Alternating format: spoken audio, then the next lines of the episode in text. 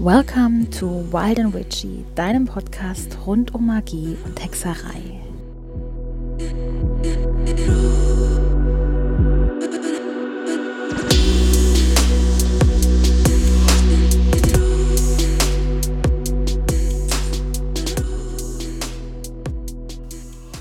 Hallo, ihr magischen Wesen. Ich freue mich tierisch, dass ihr bei Folge 2 von Wild and Witchy dabei seid. In der letzten Folge hatten wir uns ja mit dem Thema Was ist eine Hexe beschäftigt. Und heute geht es um die unterschiedlichen Arten oder Sorten an Hexen, die es gibt. Die Liste ist definitiv nicht vollständig, ähm, denn am Ende gibt es einfach so viele Arten, wie es Hexen selbst gibt. Einige von uns legen ganz besonderen Wert darauf, zu einer speziellen Gruppe oder Bezeichnung zu gehören anderen ist eine Einordnung zu begrenzt oder sie nennen sich einfach nur Hexe und wieder andere mögen den Begriff Hexe überhaupt nicht und nutzen ein Synonym wie Wicca oder einfach nur spirituelle. Ich muss auch dazu sagen, dass die Bezeichnungen nicht bindend sind, sondern nur, dass es grobe Richtlinien sind. Ich kenne zum Beispiel einige Wicca, die nach der gleichfolgenden Auflistung gar keine Wicca wären. Ähm, die Unterschiede und Grenzen sind fließend und im Endeffekt ist das Hexesein für jeden etwas sehr Persönliches. Aber ich fange jetzt einfach mal an mit den Arten von Hexen. Ähm, hab nur bitte im Hinterkopf, dass eben nichts von dem, was ich hier sage, in Stein gemeißelt ist. Zuerst haben wir da die Grünhexen, die Baumkuschler unter den Hexen.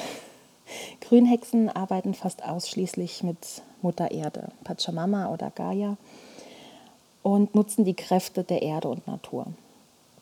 Sie sind sozusagen die Nachfahren von Heilern, Schamanen, Kräuterkundigen und Hebammen. Was jetzt nicht heißt, dass man Grünhexen nur in einem Häuschen im Wald findet. Ähm, Grünhexen gibt es in Städten genauso wie auf dem Land.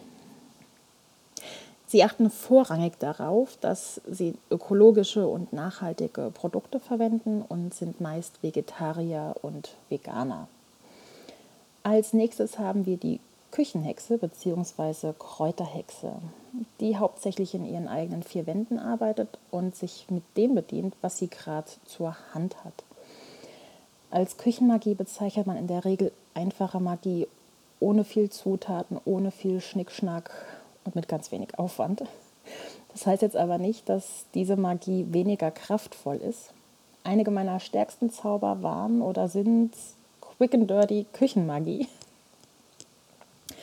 Bei Küchenhexen ist das eigene Zuhause meist sowas wie das Allerheiligste. Und es ist schon ein bisschen eine Ehre, bei einer Küchenhexe in die Wohnung eingeladen zu werden, weil das so der sichere Hafen und Rückzugsort ist.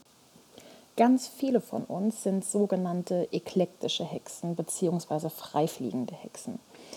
Das sind Hexen, die keiner speziellen Tradition folgen und ihr Wissen aus unterschiedlichsten Quellen haben.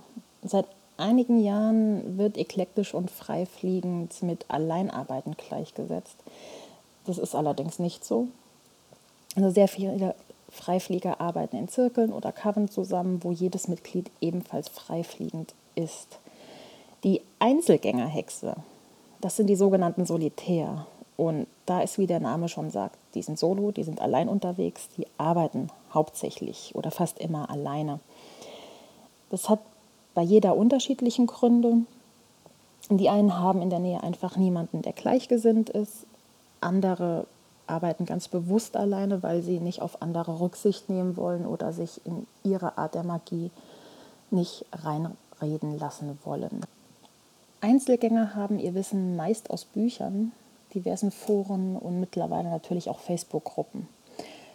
Achso, der Grund, wieso eklektisch und freifliegend heute oft als Synonym für Einzelgänger verwendet wird, liegt einfach daran, dass Einzelgänger eklektisch oder chaotisch arbeiten. Und ja, als nächstes haben wir dann die Mischhexen oder auch Chaoshexen das sind die so am meist verbreiteten Hexen. Und für mich ist es so eine Art Entwicklungsform von freifliegenden Hexen. Mischhexen arbeiten genauso wie freifliegend Tradition unabhängig, mischen allerdings die Praktiken nochmal untereinander.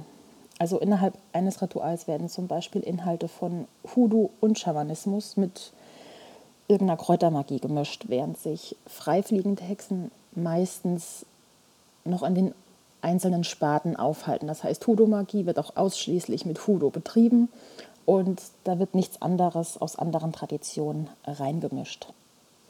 Als nächstes haben wir die Schamanen. Das Wort selbst bezieht sich ursprünglich auf sibirische Medizinmänner.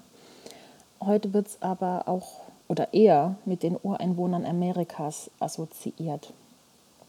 Schamanen arbeiten mit den Kräften der Natur, mit den Geistern von Pflanzen, Tieren, Ahnen, aber auch mit Gottheiten und Totemtieren. Dann haben wir Hoodoo und Voodoo. Die beiden Begriffe gehören zusammen.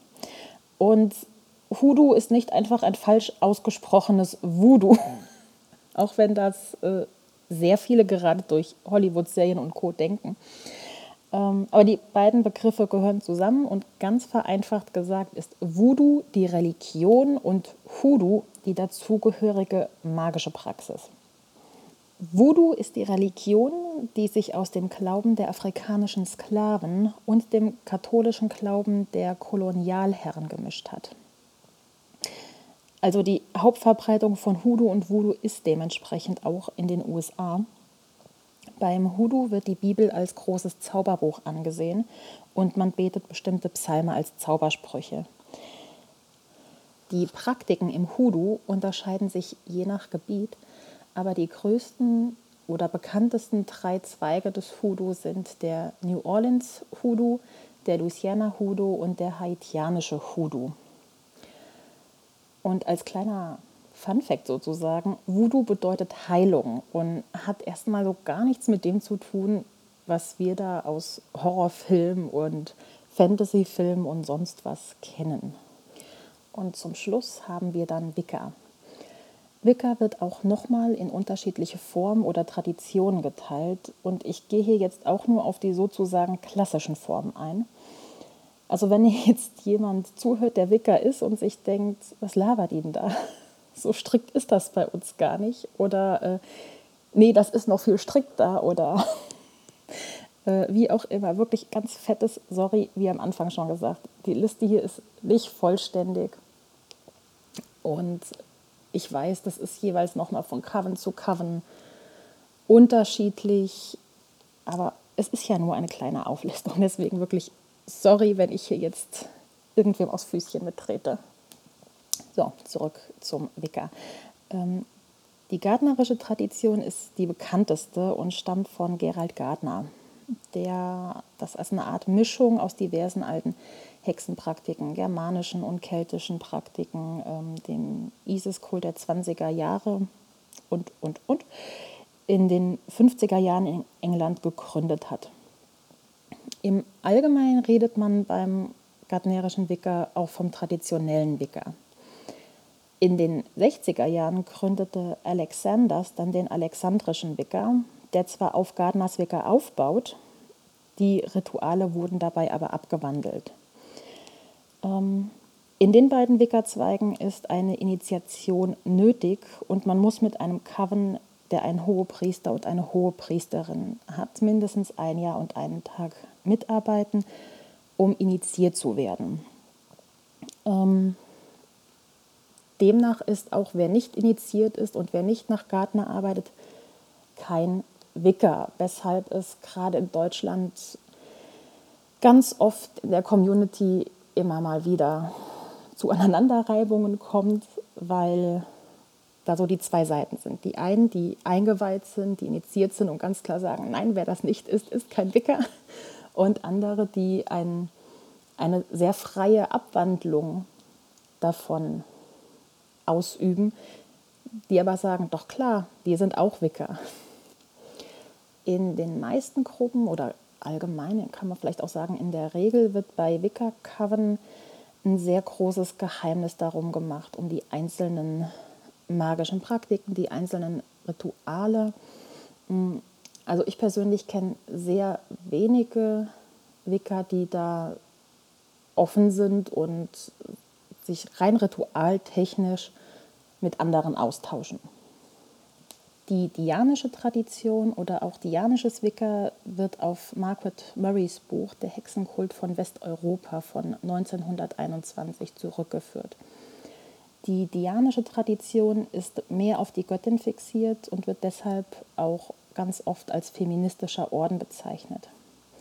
Die zwei bekanntesten Hexen, die aus der dianischen Tradition kommen, sind Seth Budapest und Starhawk. Starhawk ist auch die Gründerin von Reclaiming bzw. Reclaiming Wicca. Bei Reclaiming wird sich weltweit politisch und ökologisch engagiert und Reclaiming folgt dem Prinzip der Einigkeit. So, das war meine Liste der unterschiedlichen Arten von Hexen. Wie gesagt, die Liste ist nicht vollständig und es gibt von allem nochmal Abweichungen, Mischungen und so weiter. Aber ich hoffe, ihr habt jetzt einen ganz kleinen Einblick bekommen, wie bunt das Hexe sein ist, wie viele Arten von uns es gibt. Und ich hoffe, ihr seid auch bei der nächsten Folge von Wild and Witchy dabei. Und bis dahin auf Wiederhören und seid geweiht.